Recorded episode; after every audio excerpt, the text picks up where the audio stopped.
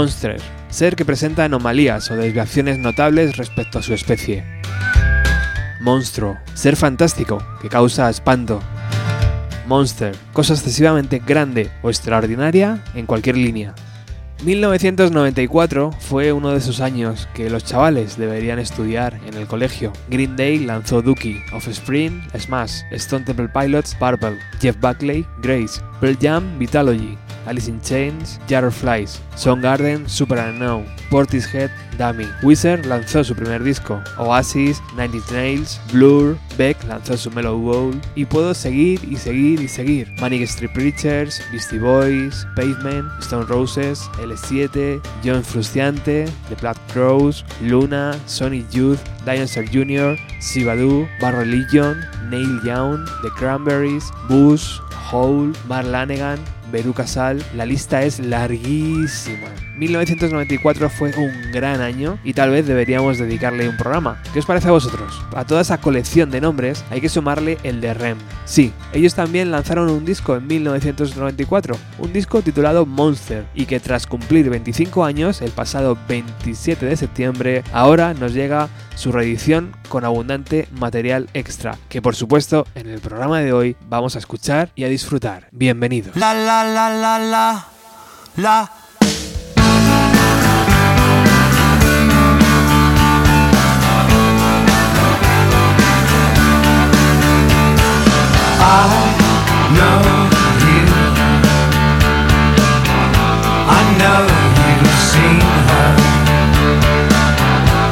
A sad tomato. She's three miles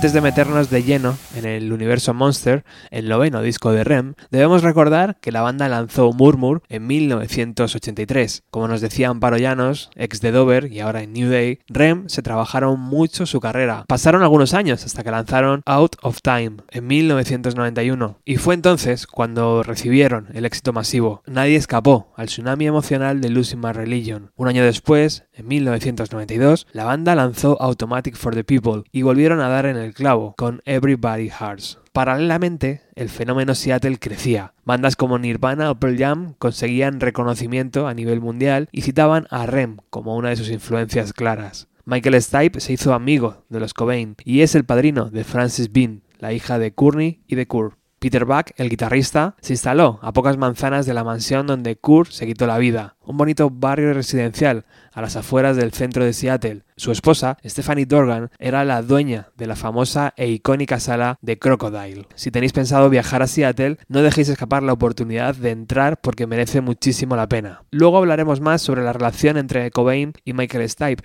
pero dejadme hacer esta pequeña reflexión. Monster debería ser recordado también como el disco donde por primera vez participó Kurt Cobain. Creo que los problemas personales no le dejaron estar centrado para crear música y es una pena porque hubiera sido precioso saber qué hubiera hecho, por ejemplo, en la canción que cierra el disco, titulada You. Antes recordábamos temas como Losing My Religion o Everybody Hearts. Este tipo de canciones más acústicas les llevaron a lo más alto. Tal vez por eso la banda optó por ir justo en dirección contraria. Había mucho más sonido Seattle en Monster del que Ren estaba dispuesto a admitir. ¿O es que nadie recuerda que Mike Miles, el bajista, participó en el disco Siamese Dream de Smashing Pumpkins? Con las guitarras eléctricas y el trémolo sustituyendo a las mandolinas y con la idea de salir de gira por primera vez desde 1988, todos los miembros de la banda empujaban hacia un sonido más catártico. Michael Stipe escondió su voz bajo diferentes efectos adrede. El mundo, fuera del estudio, se volvía loco. River Phoenix murió ante los ojos de su hermano Joaquin. Kurt Cobain se quitaba de en medio, ambos amigos de Stipe, y su voz cristalina se volvió sombría, casi oculta, entre la distorsión, el bajo y los golpes de batería. Estaban dando forma al monstruo que dividiría a sus fieles.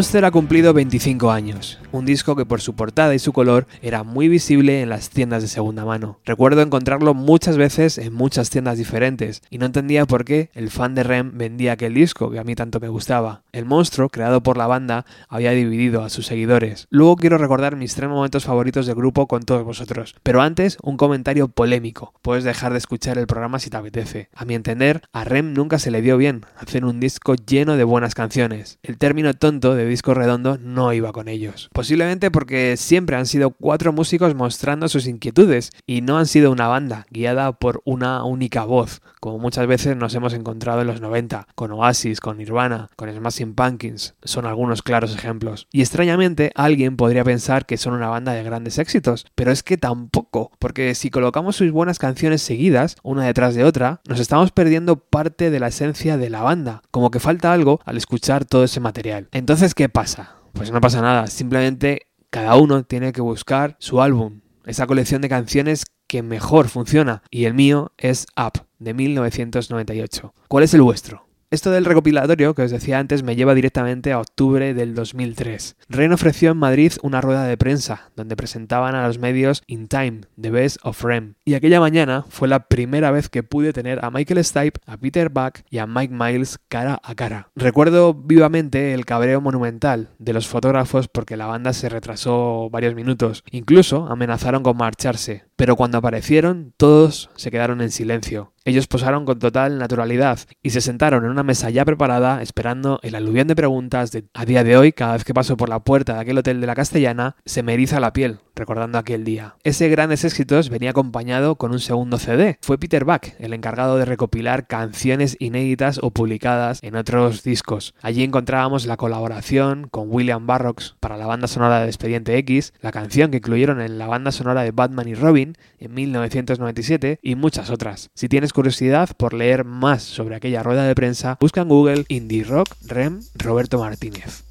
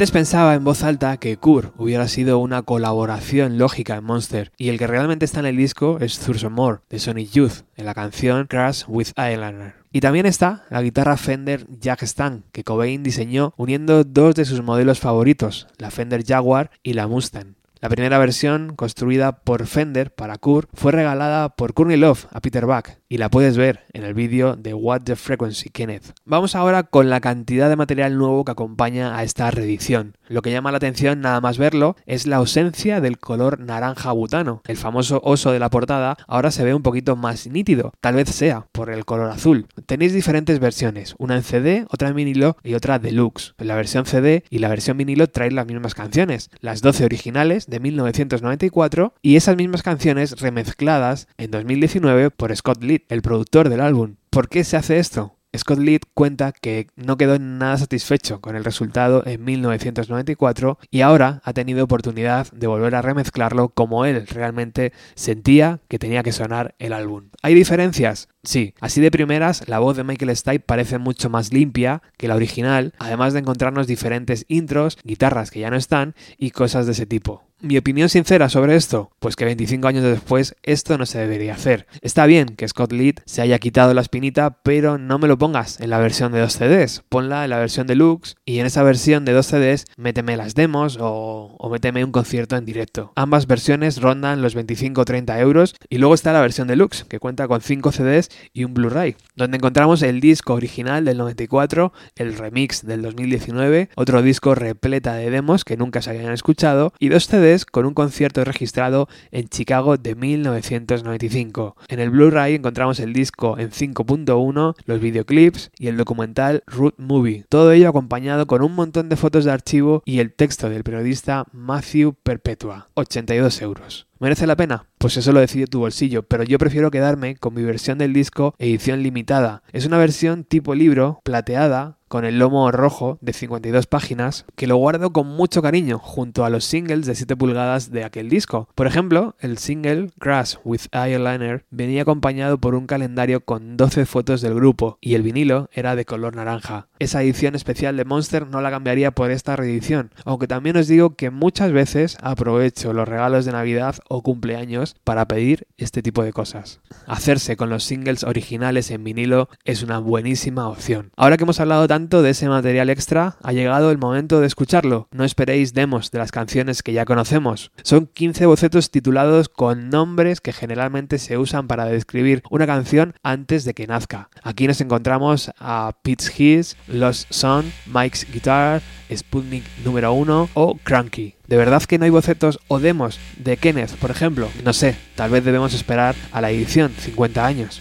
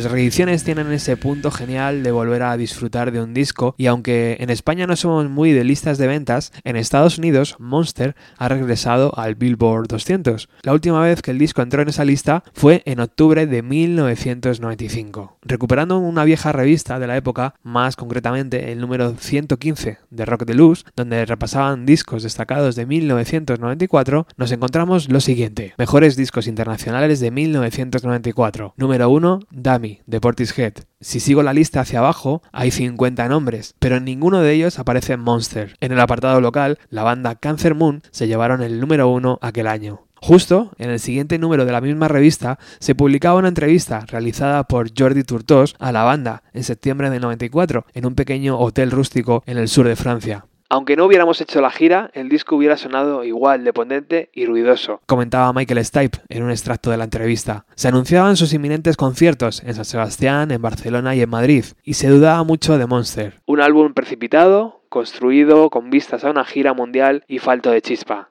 En el número 100 de la revista Ruta 66, publicado en noviembre del 94 y que por aquel entonces costaba 375 pesetas, encuentro la crítica al disco por Rafa Cervera, amigo que ha pasado por este programa. Corrían el peligro de convertirse en una venerable institución, uno de esos tótems que resulta imposible asociar a discos flojos, pedorretas y demás signos de cansancio que suelen anunciar cuando un grupo, hasta los más en apariencia intocables, empiezan a hacer agua. Por supuesto, ellos no. Ellos son como un dogma y no porque la crítica mundial lo diga. A veces ese tipo de milagros ocurren y ahí está la música para demostrarlo. Ahora que empieza a convertirse en un tópico, hacer rock y cantarle al mundo, cuán inconformista se es, las acciones valen más que nunca. Como tal, Monster repite la pirueta de Automatic for the People, es decir, darle a la gente cualquier cosa menos lo que espera. Su obra anterior era acústica y giraba alrededor de la muerte. Monster es lo más eléctrico que han hecho nunca. Es un disco agresivo y sucio, arriesgado, porque no presenta canciones inmediatamente identificables con el estilo REM. La previsibilidad no es su pecado. A toda presión han hecho otra vez el disco que les ha salido de las narices, también como cabe de exigirles. Bravo por ellos. Rafa Cervera.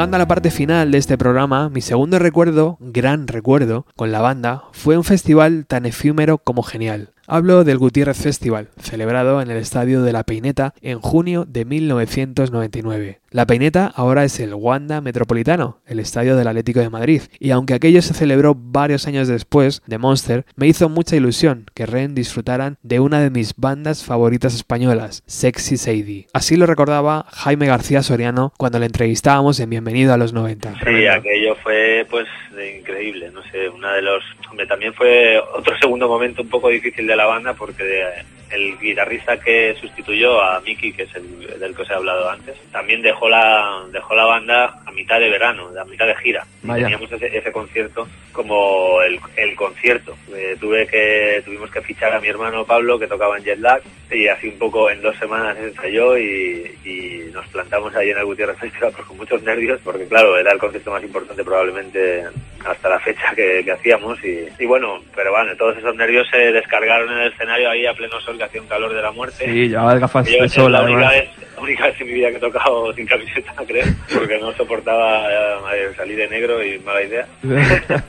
¿Y qué tal fue aquello de compartir bueno, compartir escenario con Michael Stipe y esa gente? Muy bonito. Sí. Y pues conocimos a Placebo que desde, desde ese día pues hubo una amistad, incluso pues eso han hablado de nosotros en entrevistas y Joder, qué bien. Y han, bueno, y cuando hemos tocado, hemos coincidido otras veces, siempre pues nos han invitado a su camerino, que siempre hacen fiestas y ponen como de jockey el bajista hace de DJ en el camerino y bueno, montan un pollo que no veas.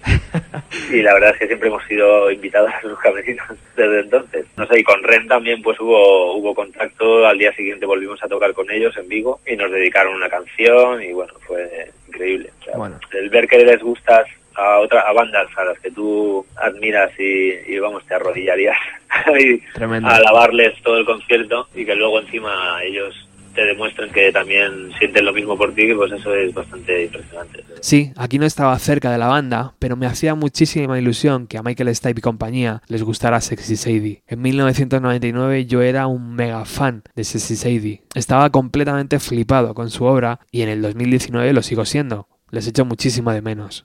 Hablar de Monster es hablar de Peter Buck, por ese muro de sonido de guitarra que tanto me gusta. A su vez, el guitarrista nos da algunas pistas de lo que él estaba escuchando para crear aquel sonido de Monster tan característico. Desde que vi a los Beatles en el programa de Ed Sullivan, estuve interesado en lo que pasaba en Inglaterra. No fue hasta 1992 o 1993 cuando compré mi primer reproductor de CDs. Se estaba reeditando todo en ese formato y pude comprar discos de T-Rex que en vinilo eran muy difíciles de conseguir. Incluso pude llegar a verle en vivo una vez. Me puse en primera fila y Mark Bolan le pasó su copa a un chico que estaba a mi lado. Después él me la pasó a mí. Yo bebí y se la pasé a otro chico. ¿Qué demonios era eso? pregunté. Coca-Cola con vino, la bebida favorita de Mark, me respondieron. Tenía 15 años y por primera vez probé el calimocho, como lo llaman en España. En la gira de Monster tuvimos la suerte de tocar con Oasis, con Blur, con Echo Belly, con Sleeper, bandas que nos apetecían mucho ver en directo. Posiblemente estábamos viajando hacia Japón y escuché por primera vez Shitter de Veruca Sal. Cuando estalló el movimiento musical en Seattle me encantó. Hicimos un disco allí en el 92 y me mudé en el 93. Recuerdo que en Estados Unidos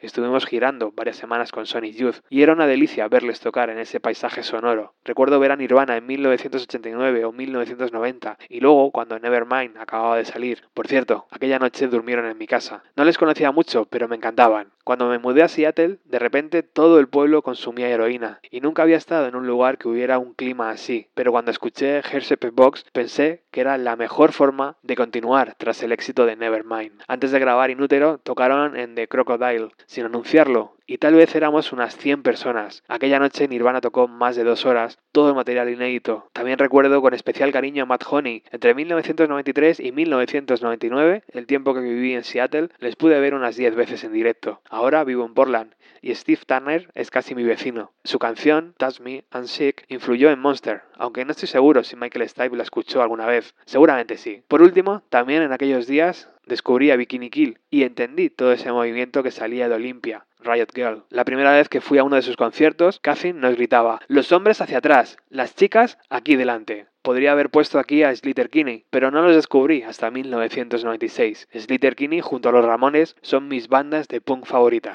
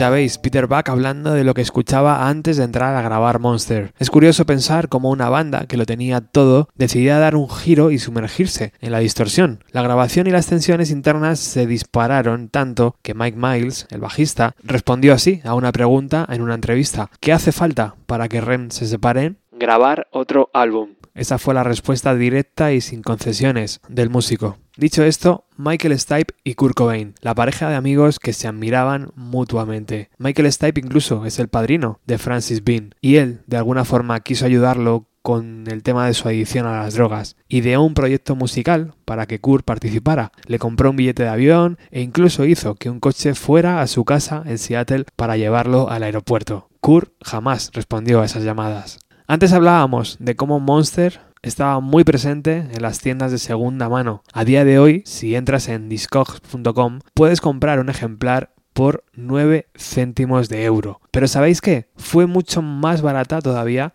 la entrada para ver a Rem en el programa de televisión Séptimo de Caballería. Aquello ocurrió a finales de 1998. La banda presentaba Up y aunque parezca mentira, bandas enormes grababan actuaciones para televisión. Recuerdo una de Blur, recuerdo a Smashing Pumpkins, a Placebo, Madonna, Prince. Después llegaría el silencio absoluto, hasta que ahora tenemos la hora musa en la 2. Pero tenemos que finalizar el programa con música en directo. Rem salían de gira nuevamente después de muchos años y el Monster Tour arrancó el día 13 de enero del 95 en Perth. Australia. Pasaron por Nueva Zelanda, por Japón y por Taiwán, hasta que el día 15 de febrero llegaron a San Sebastián, el día 16 en Madrid y el día 18 en Barcelona. Después, un concierto en Francia, varios en Italia y el día 1 de marzo, durante un concierto en Suiza, Bill Berry sufrió una aneurisma cerebral. Una fuerte migraña hizo que el batería ingresara en el hospital,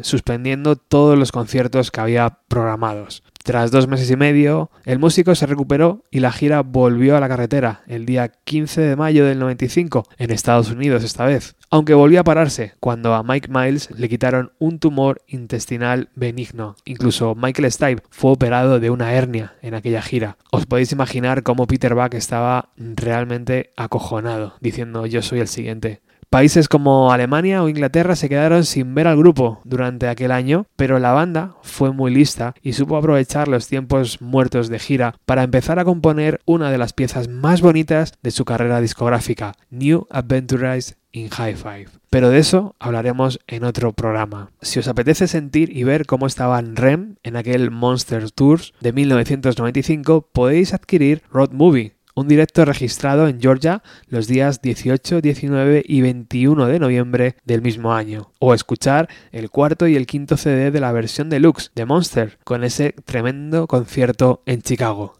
Yo hoy elijo la segunda opción para cerrar este programa. Gracias a todos por seguir escuchando y en especial a nuestros patrocinadores, Carmen Ventura, Norberto Blanquer, Iván Gondo de 61 Garaje, Luis Ignacio Parada y Jordi. Si cogéis el libreto de Monster y os vais a la última página, pone para River. Esa es la dedicatoria que cierra este disco e incluso la hermana del actor, Rain, participó en los coros. Larga vida a los discos incomprendidos. Chao.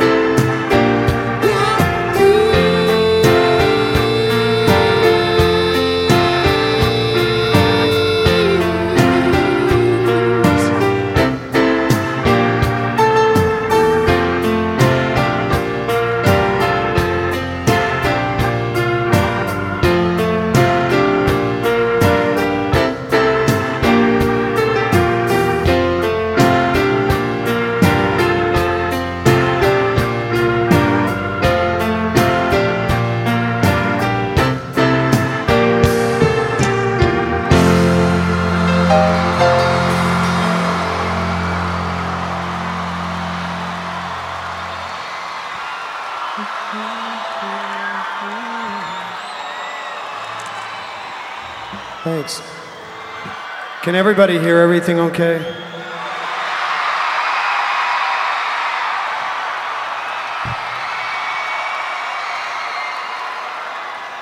I'm going to take that as a yes.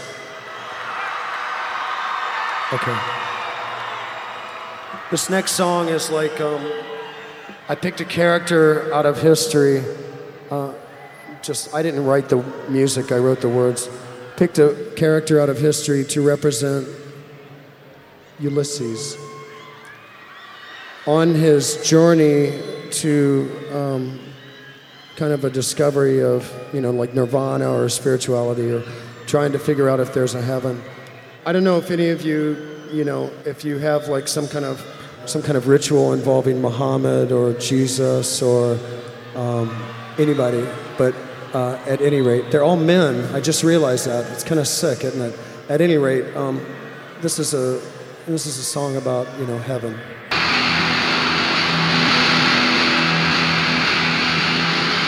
Yeah, the stars drip down like butter. Promises are sweet. We hold out our hands with our hands to catch them. We eat them up, drink them up, up, up, up. Hey,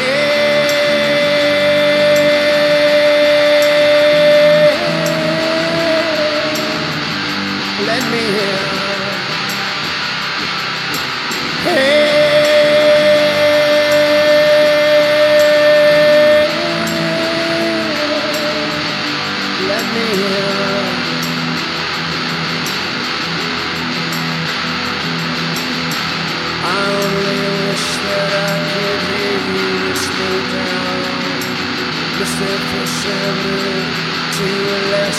ground. He gathered up his loved ones and he brought them all around to say goodbye. Nice try. Hey,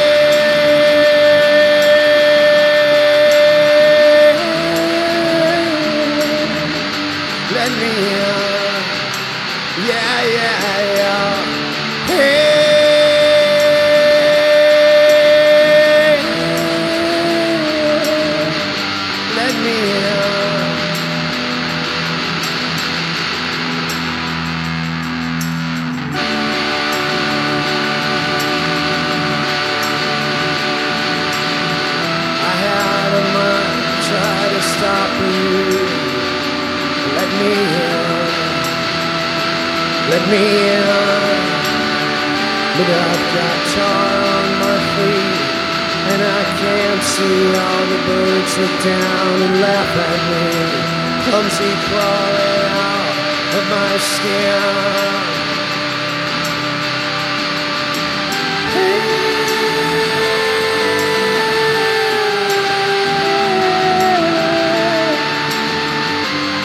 In. Yeah, yeah, yeah.